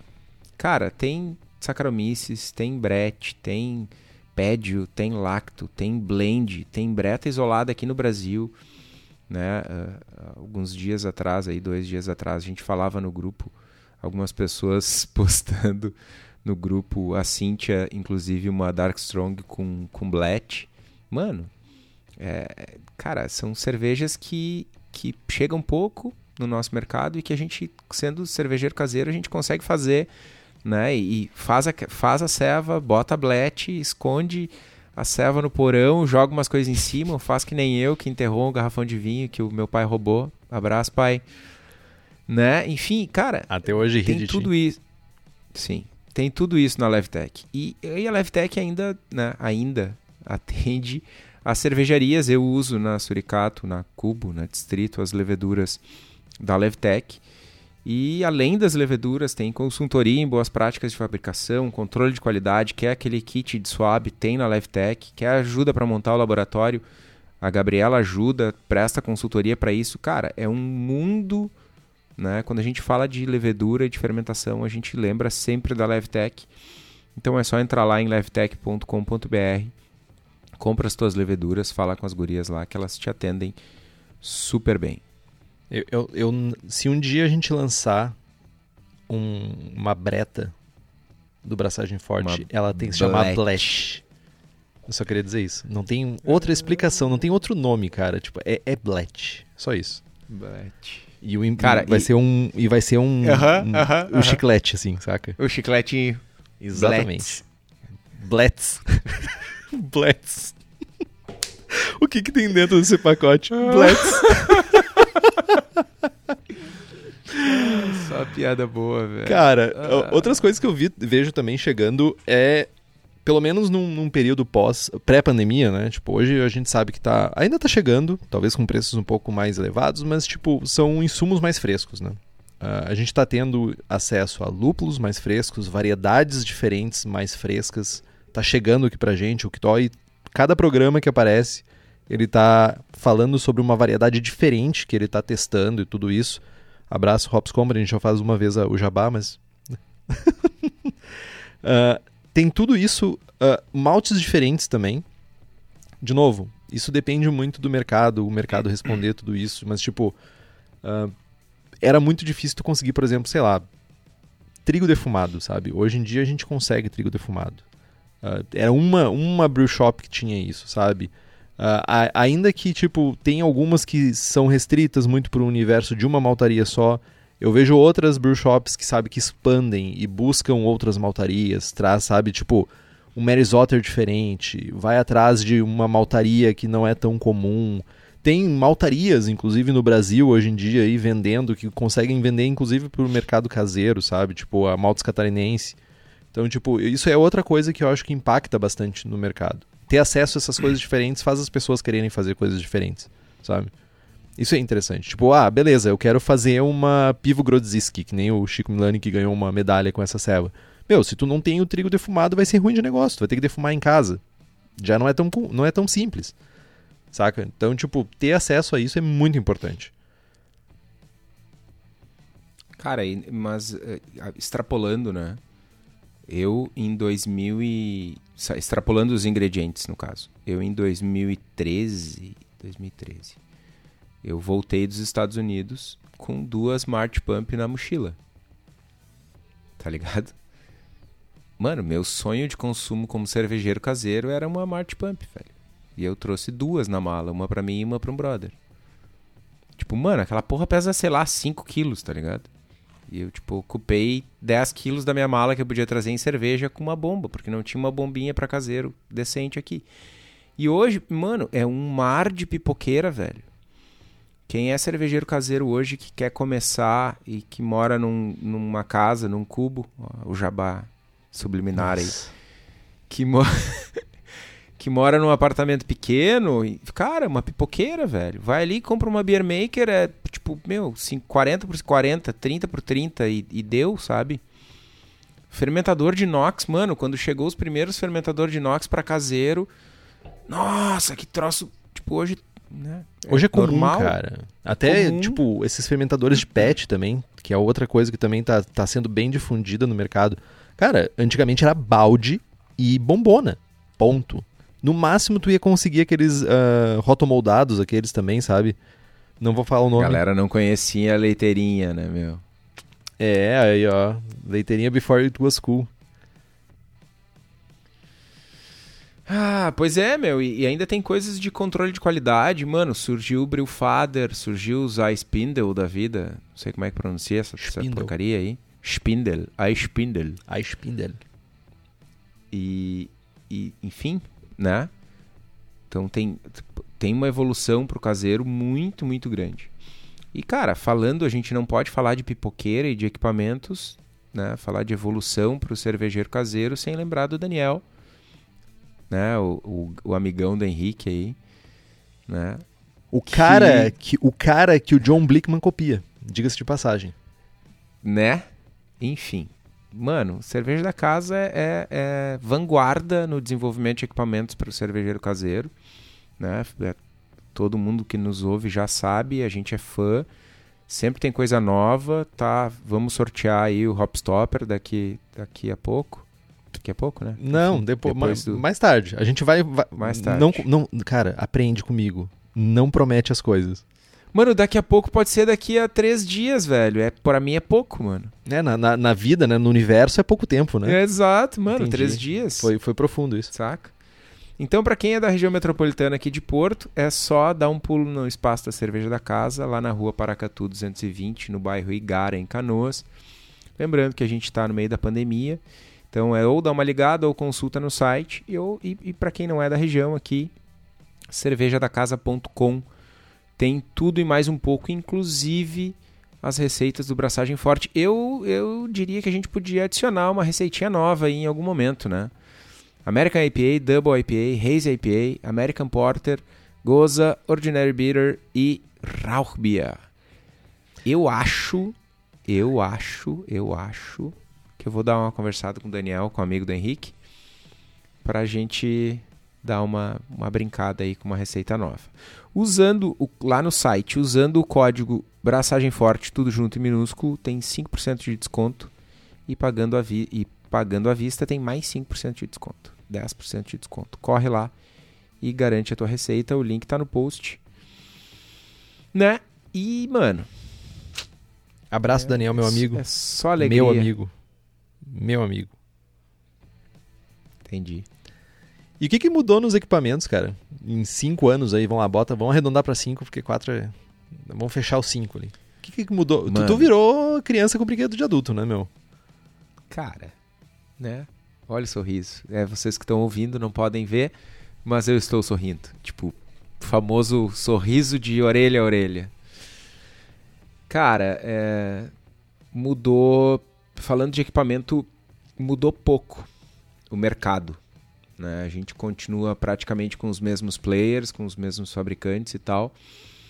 Mas é, né? é, O dólar ainda deu uma dificultada e, e eu confesso que eu, eu estou torcendo com todas as forças para ter uma baixa no dólar, porque o nosso equipamento lá é um equipamento chinês. E, cara, são os melhores tanques que eu já vi, que eu já botei a mão no mercado brasileiro. Passei por mais de 15 cervejarias como cervejeiro cigano.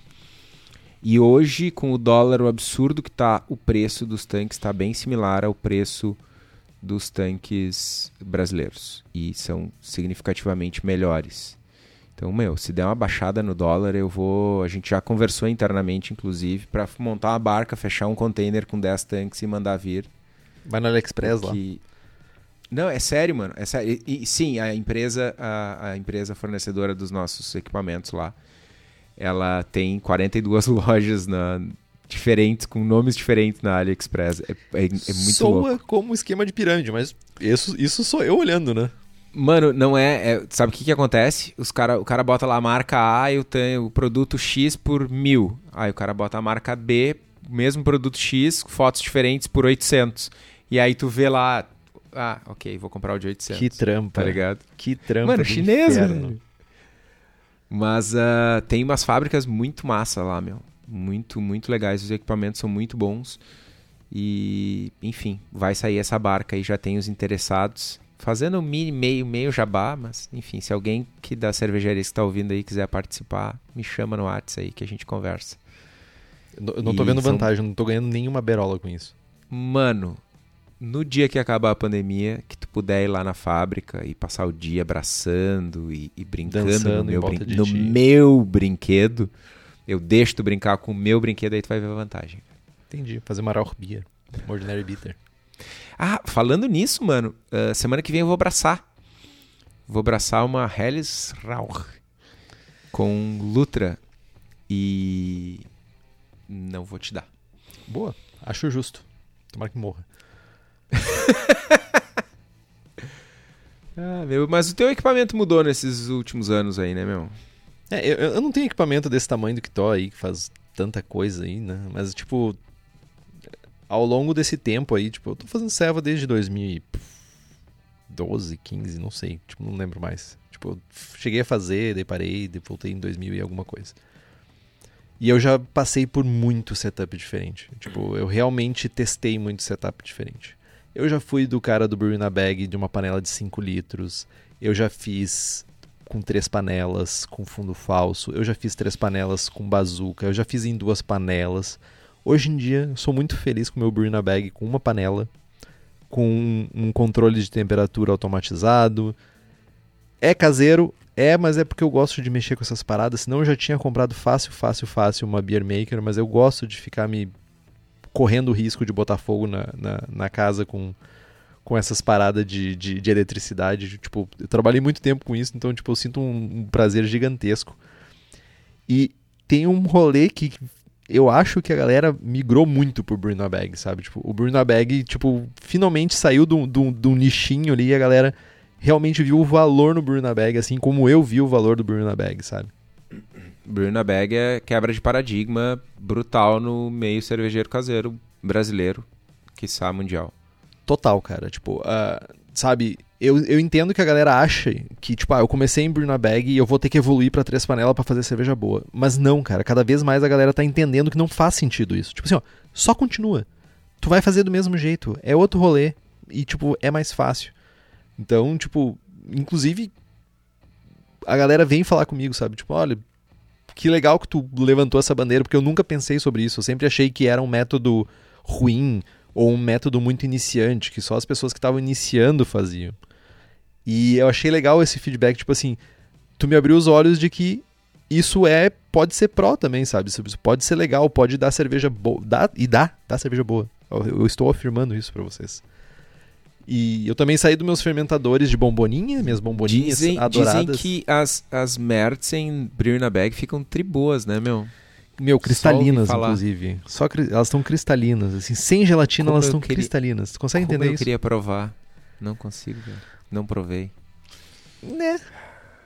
E Ainda dá fermentadores tempo eu de mandar Uber. Ah, tá. Vai te deitar. Amanhã, talvez. Vamos ver isso. E meus fermentadores, abandonei minhas bomboninhas por fermentadores cônicos também. Ah, ainda de PET, não migrei pro inox. Tô gostando bastante da experiência, tem sido bem legal. Gosto bastante, principalmente porque eu tenho feito bastante reaproveitamento de levedura. Então isso tem sido bem importante para mim, sabe? Pro meu processo tem sido bem importante. Principalmente porque eu tô fazendo lager. Quando eu fazia ales, não era tão problemático simplesmente jogar um batch em cima da lama.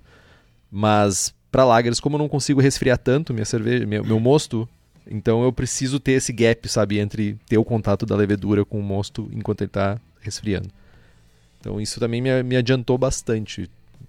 Foi muito ah, como é que chama, deal breaker, assim, muito disruptivo para mim também ter essa possibilidade.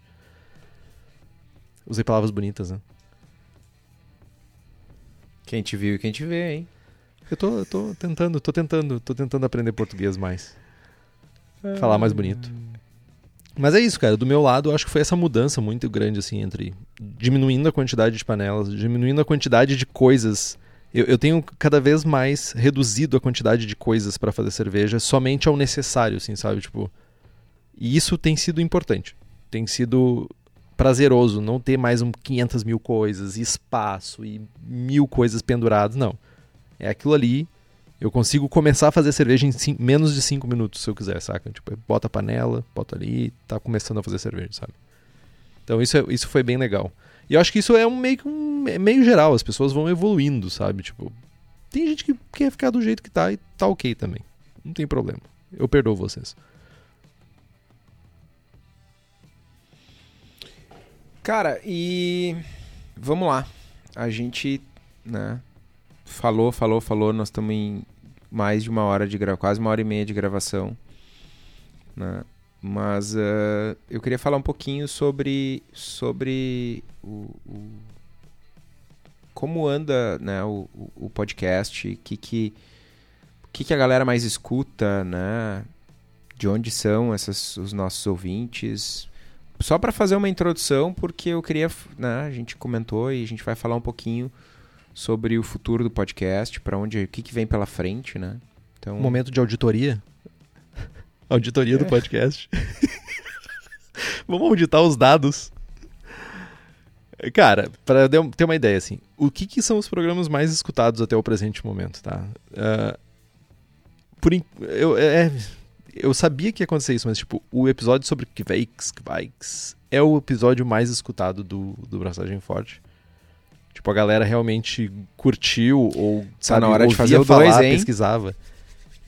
Já tá programado pra esse ano, inclusive, fazer o 2, pra gente falar sobre, tipo, o dia depois do da Vake. Tipo, o que, que aconteceu depois. Em segundo lugar tá Starters, que eu achei muito legal também, porque, tipo, quer dizer que as pessoas estão querendo fazer starters e entendendo a, a importância dos starters. Fiquei muito feliz com isso. Em terceiro lugar vem ah, Braçando com Estilo, American IPA. Tipo, ok. Ha! Tipo, ia acontecer isso. Eu sabia que ia acontecer isso.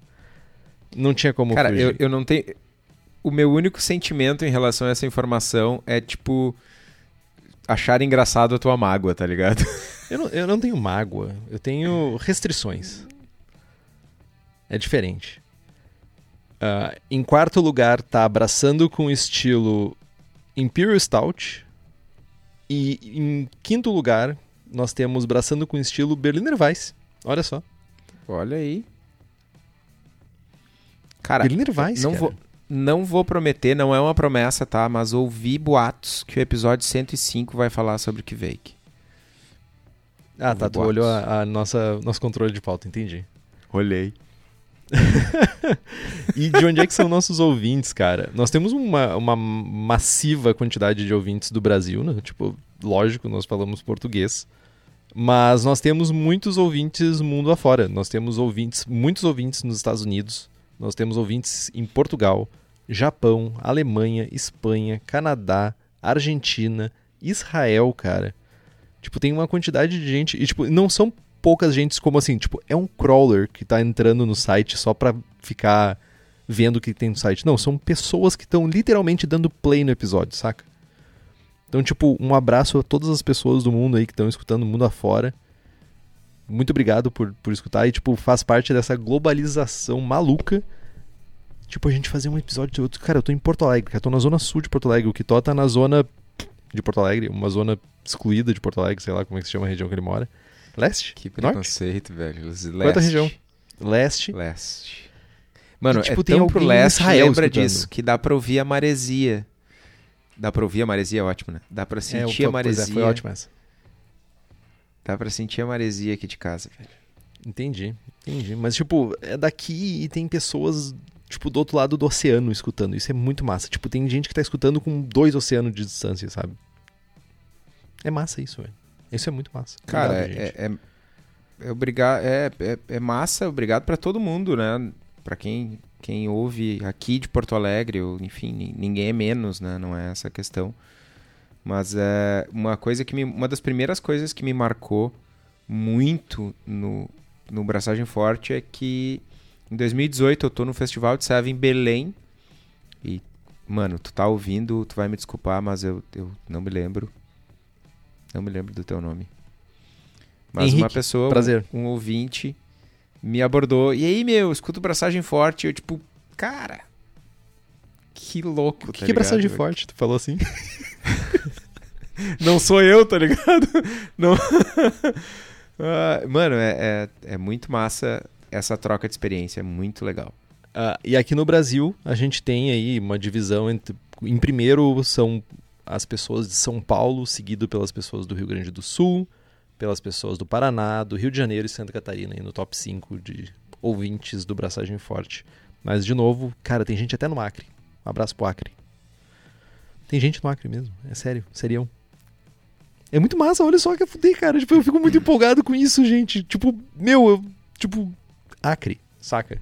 Amazônia. Tipo, tem alguém na Amazônia escutando. Na Amazônia, no caso. Cara, pois é, mas aí já dei o spoiler aí do programa 105, mas eu queria falar um pouquinho, um pouquinho mais, né, do que do que vem pela frente aí, pessoal que tá que ouviu até aqui, né? A gente já começou, já falou sobre a nossa série de conteúdos sobre lúpulo, né, que é algo como falamos para subir um pouquinho o, o patamar, né? De- do, do conteúdo disponibilizado e, e atualizar com o que tem de mais, mais novo né, no mercado. Mas a gente vai ter também uma série sobre conteúdo, uma série ou um programa mais extenso, não definimos ainda, sobre conteúdo mais básico. Né? A gente tem ouvintes, tem pessoas que estão começando, que estão trocando de equipamento, que, cara, né, tem de tudo. Então, esse foi um, foi um conteúdo que a gente nunca abordou assim didaticamente. né? Então a gente vai fazer um compiladão aí para falar do básico, né? Quero aprender a fazer cerveja. O que, que eu faço, que equipamento que eu compro, qual abrir o shop que eu compro, como não cair nas pegadinhas, por que, que eu não devo comprar o super kit 48, 48 e aí é todos os equipamentos. Não, vou lá só comprar a pipoqueira do Daniel e tal insumo e kit de receita do braçagem forte. Enfim, É o Né? famoso dar o caminho das pedras. exato. Ahn, Quer falar de levedura? É, a gente quer se aprofundar um pouco mais em leveduras, né? Ah, a gente abordou de uma maneira super rasa ainda. A gente foca muito em estilos, né? A gente foca em estilos, quais as leveduras melhores para fazer aquele estilo. Mas a gente quer se aprofundar em alguns temas também no universo de levedura, sabe? Entender um pouquinho mais de como funciona, como é que é o processo da fermentação, os que a gente deve fazer, o que, que não é legal de fazer.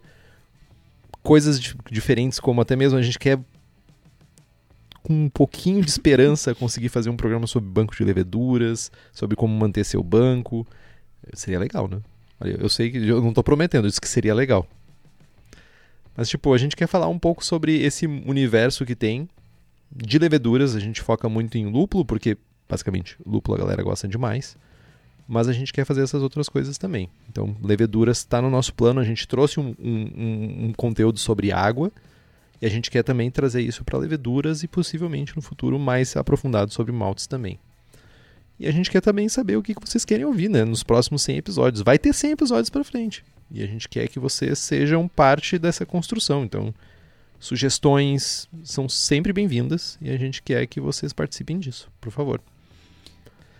Cara, nós vamos terminar o ano no episódio 126. Mais Então, daqui a quatro anos. É, é, não, mano. São 45 episódios por ano. A gente chega no, no episódio 200 em 2023. Boa. Ou 2020 e. Não sabemos ainda. Mas, cara, eh, acho que. Acho que. A gente já falou isso também em outro momento, né? A gente fez um episódio básico sobre breta, sobre malte, sobre água e, enfim, sobre Kvake. A gente deve.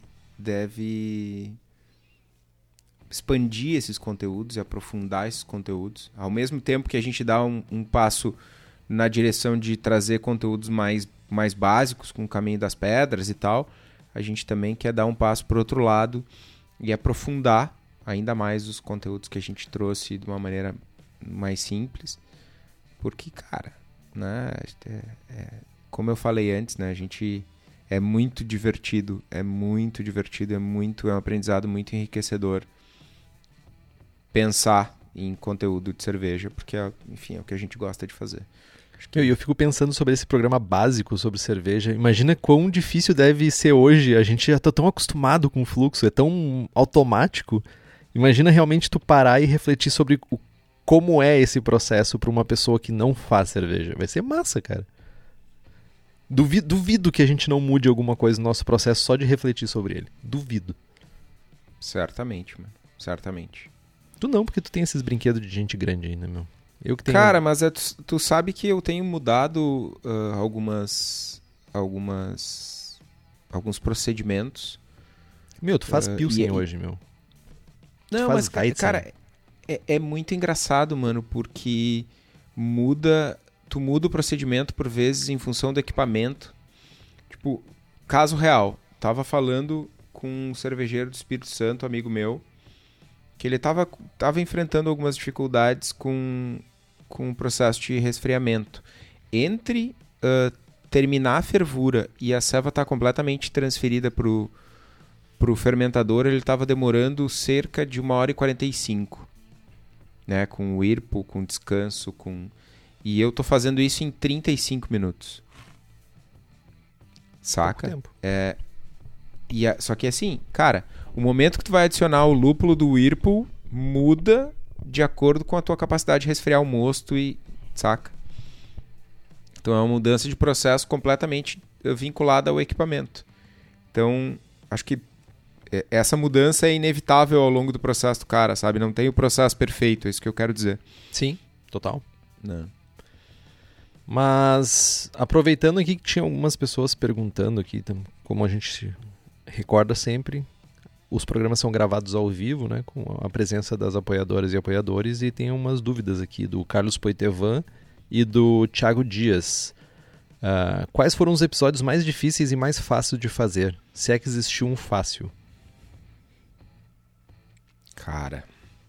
Bom, o episódio de hoje é um dos mais fáceis, porque a pauta era tipo cinco linhas, tá ligado? Eu vou dizer que sim, cara, porque foi, foi mais tranquilo. Inclusive, gente, a gente quer saber a opinião de vocês, se vocês curtiram programas nessa linha mais solta, assim, sem uma pauta fixa, mais rígida. Foi bem, bem pauta solta esse aqui mesmo. Mais, mais bate-papo, né, do que... É.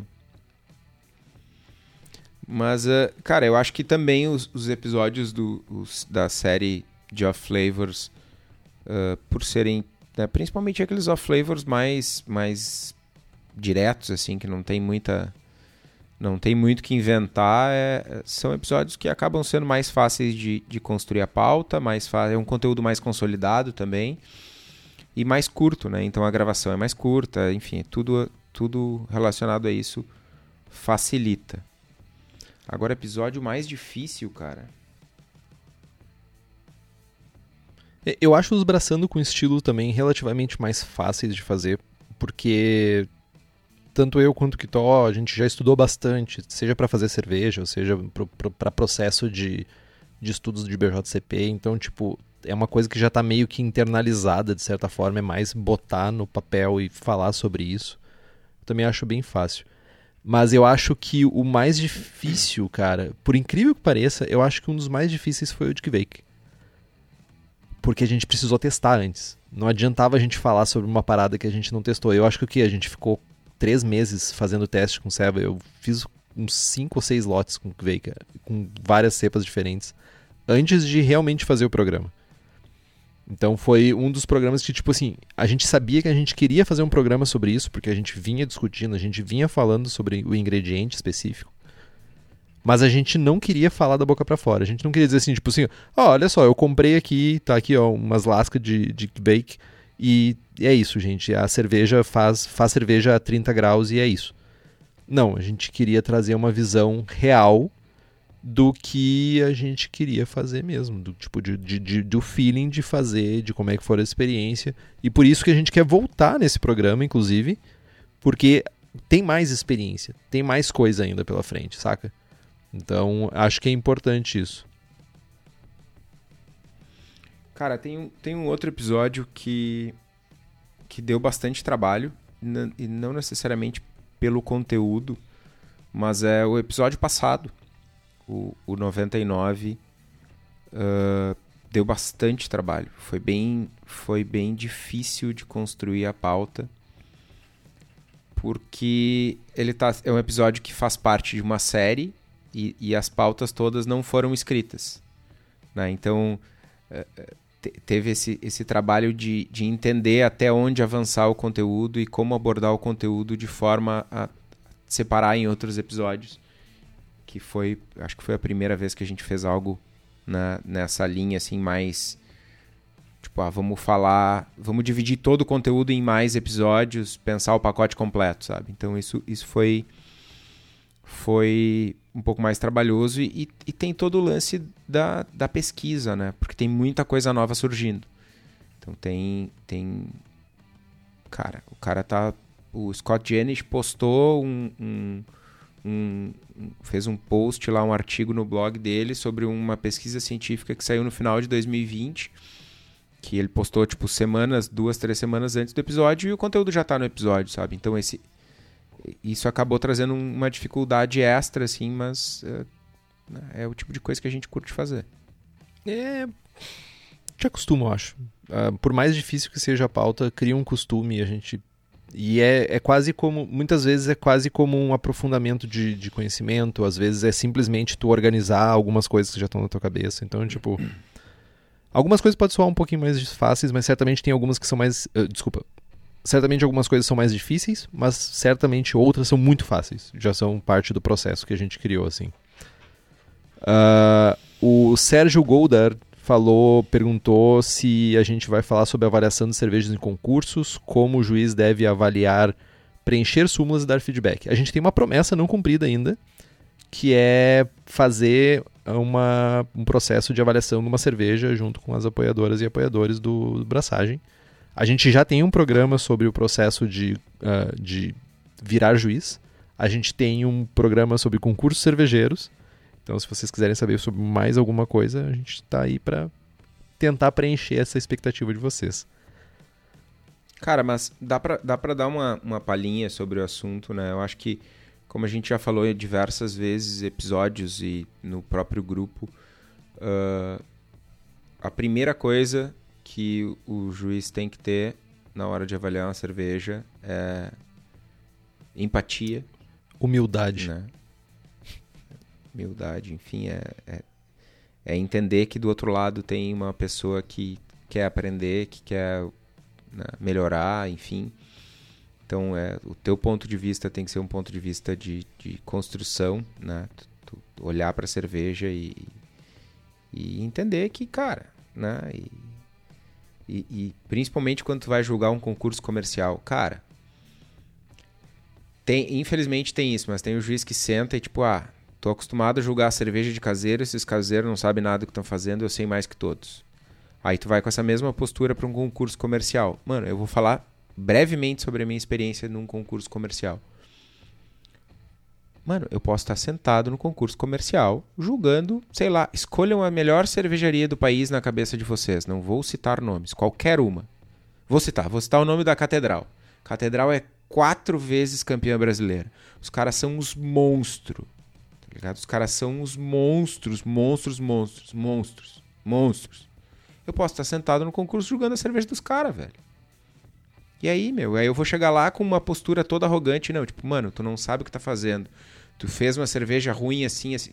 Tipo, cara, quem sou eu na fila do pão, sabe?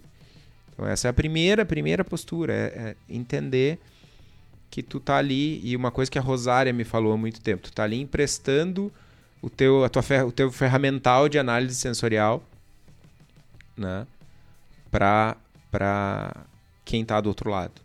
né? E tu tá fazendo isso sem, sem o rótulo, sem saber, sem maiores informações da cerveja. Então isso é um bom ponto de partida, assim. E aí tem conteúdo para dois programas aí, mais, né? Eu- Eu tava me controlando. Eu, eu, eu não ia falar, mas eu vou falar. eu. A gente nunca se. É, né? mas A é tipo, eu, eu costumo me controlar mais que tu. Eu, conti- eu consigo, eu geralmente eu consigo. Mas quanto a isso, me mexe muito comigo, assim. Tipo, eu sou muito chato quanto a esse processo de julgar cerveja. E é chato com tudo, agora, né? também, e velho e outras coisas mais. Mas uma coisa que me incomodou muito é que agora, conforme a pandemia dá suas folgas ao redor do Brasil, alguns concursos estão acontecendo, né? E hoje a gente tem súmulas digitais, né? Tem várias ferramentas aí provendo súmulas digitais e que pode ser compartilhadas e tudo isso e se tornou mais fácil ver súmulas de cerveja por aí do que antes era um PDF, sabe, escaneado e tudo. E cara, eu tenho. A galera às vezes me manda pra mim assim, tipo, é isso aqui que é avaliar a cerveja? Sério?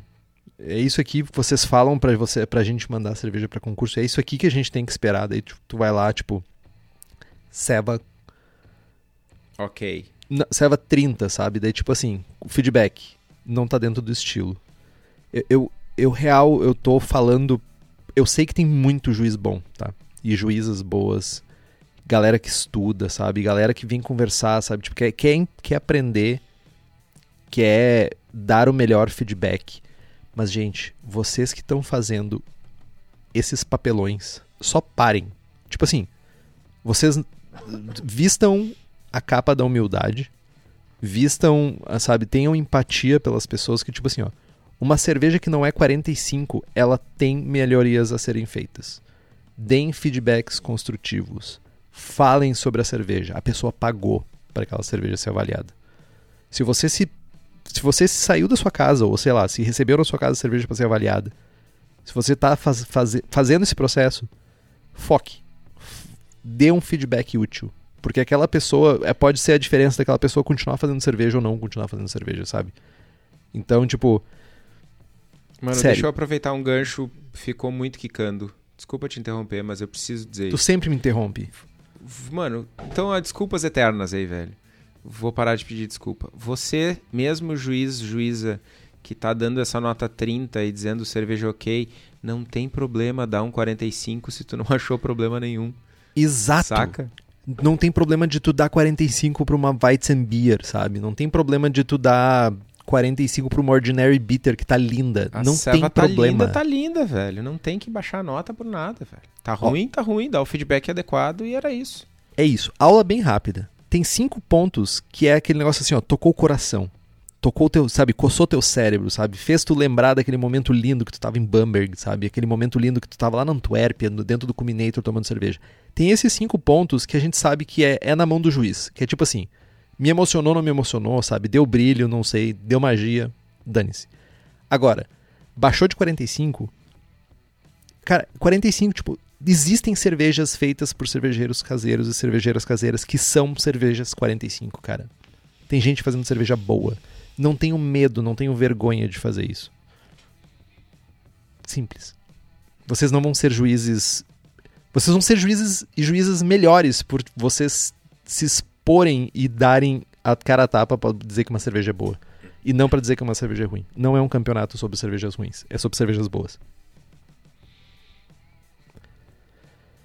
Ai, ai. Cheguei a, chegou a me doer o coração aqui agora de pensar nisso. E é isso então, Kitó. Já que não temos mais perguntas, Cara, ah, a gente, antes da gente encerrar, rapidamente, nunca é rapidamente, Fabiano Coelho pedindo episódio de melhores e piores piadas do Henrique. Faremos essa, essa compilação. mais do que isso, nós teremos um episódio onde eu leio piadas ruins, ou boas, na verdade, né? Ao lado do fogo, numa, num- numa lareira, e tomando uma cerveja, uma Doppelbock. Vai ser esse programa, tipo, Henrique lê piadas ao lado de uma lareira tomando Doppelbock. Esse é o nome do programa. Episódio 1, episódio 2, Ok. episódio 3. Outra, outra, o Diego Bilieri aqui, podia rolar um programa sobre BR Brut.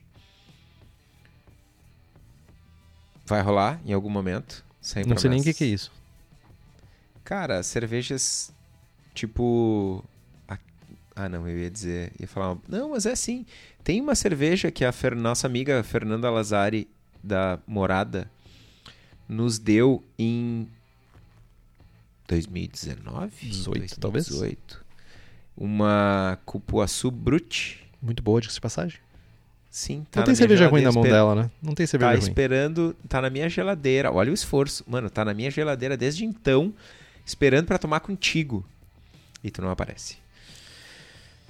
Pois é. né? né? Enfim. Ah, enfim. Podemos falar sobre isso, precisamos precisamos ah, aprender mais sobre isso, na real. Eu, eu preciso descobrir isso, eu ainda não descobri. Ah, ainda tem um comentário aqui. Já li uma súmula que um juiz ovacionou a breja, zero defeitos, e outro juiz detonou, marcou uns três offs e acho que nem recorreu a outra amostra. Ah, essa coisa de, de. Isso é importante também, a gente alinhar a expectativa de quem está mandando cerveja para o concurso, né? Por vezes, muitas vezes, tem pessoas na mesa julgando que têm experiências diferentes, que tomaram cervejas diferentes ao longo da vida, que vêm de regiões diferentes, de países diferentes, que comem comidas diferentes e que interpretam as coisas de maneiras diferentes. Então, eh, é sim possível o Henrique tomar uma cerveja e achar que essa cerveja é uma cerveja 40 e o Estevão tomar a mesma cerveja e achar que ela é uma cerveja 30.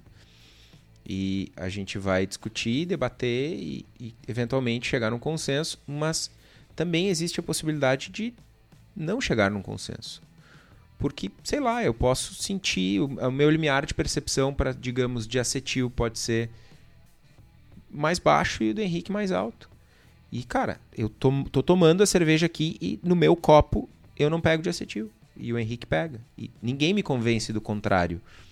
Porque eu não estou sentindo. E, e no final, na minha súmula, vai a minha percepção. Então, pode existir esse caso. E infelizmente existe mais do que. Né, acontece muito mais vezes do que deveria. Mas também acontece. Né? Não é nem todas as súmulas vão ser iguais, os, os jurados têm percepções diferentes. né? Tem essa, esse alinhamento de expectativa também que tem que ser feito. Por isso que nunca é uma Claro. pessoa só julgando.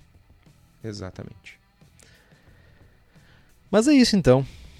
Compre os livros que estão no post, mas não- hoje não tem livros, mas comprem todos os livros que estão lá na wiki do Braçagem Forte, que tem uma listagem de livros na nossa wiki lá. A wiki do Braçagem Forte, olha só, quem diria? Quem diria quatro anos depois tem uma wiki? Nós ganhamos uma porcentagem e você não gasta um centavo a mais por isso. Compre também as camisetas do Braçagem Forte na nossa lojinha. O link está lá no nosso site. Quem nos apoia com as camisetas é o pessoal da Versus Uniformes, que além de camisetas também faz camisas polo, uniformes profissionais, jaquetas, moletons. Estão em Bento Gonçalves, no Rio Grande do Sul, mas atendem o Brasil inteiro. O contato através do telefone 54 34520968 ou site versus.ind.br. Curta nossa página no Facebook, nos siga no Instagram e assine o feed pelo nosso site. Também estamos no Spotify, Google Podcasts, Deezer. E se você gosta do programa e quiser fazer um review no iTunes ou no seu agregador de podcasts favorito, ou simplesmente quiser botar uma mensagem em qualquer lugar que seja dizendo esse podcast é foda, isso significa muito pra gente. Compartilhe os episódios com seus amigos, tem dúvida, sugestão de pauta, crítica, quer anunciar sua empresa ou seu produto, e-mail para contato arroba abraçagemforte.com.br ou mande uma mensagem para nós no Facebook e Instagram. É isso que. E é isso. Braçagem forte. Braçagem forte.